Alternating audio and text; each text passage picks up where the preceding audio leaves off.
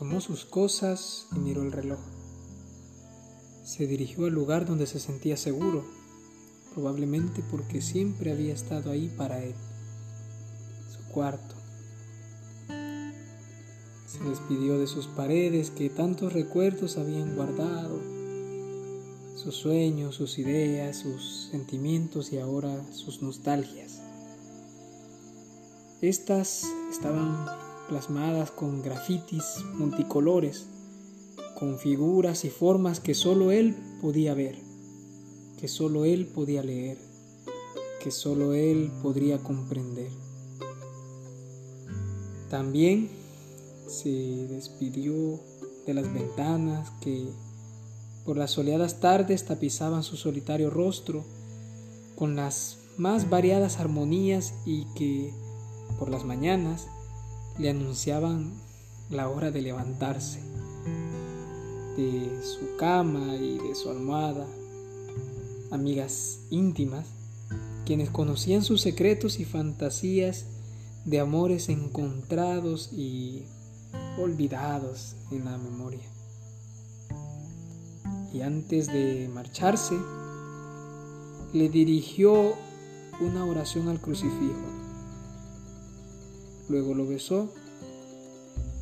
Recordó que, que él era quien lo había acompañado toda su vida y que la soledad era necesaria algunas veces, no siempre, para encontrarse con su propio corazón. Lo volvió a mirar y entonces lo tomó y lo echó en su bolsa. Salió, cerró la puerta y tiró el fósforo. No miró hacia atrás, siguió caminando mientras sentía arder su espalda. Brotaron algunas lágrimas que fueron arrancadas por el viento que soplaba como todos los diciembres. La plateada luna iba alumbrando las callejuelas llenas de sombra que cobraban vida y hacían revivir las aventuras de recuerdos infantiles y de las juventudes mutiladas. De un momento a otro se detuvo. Su mirada se había nublado. Y de nuevo una estampida de viento volvió a secar el rostro apesadumbrado de tristeza por su partida necesaria, necesaria para trabajar, necesaria para vivir, necesaria para ser feliz necesaria para transformarse, necesaria para experimentar la libertad, necesaria para vivir en paz, necesaria para encontrar compañía, necesaria para el pan y el techo digno. Al final de la calle se encontró con quien le ayudaría a transformar su vida del otro lado. Como pudo, se subió al camión y se encontró con otros ojos iguales a los suyos, con otros rostros iguales al suyo, forzados, afligidos y asustados por dejar aquel lugar que tanto querían, que tanto esperaban que cambiara para, para no marcharse.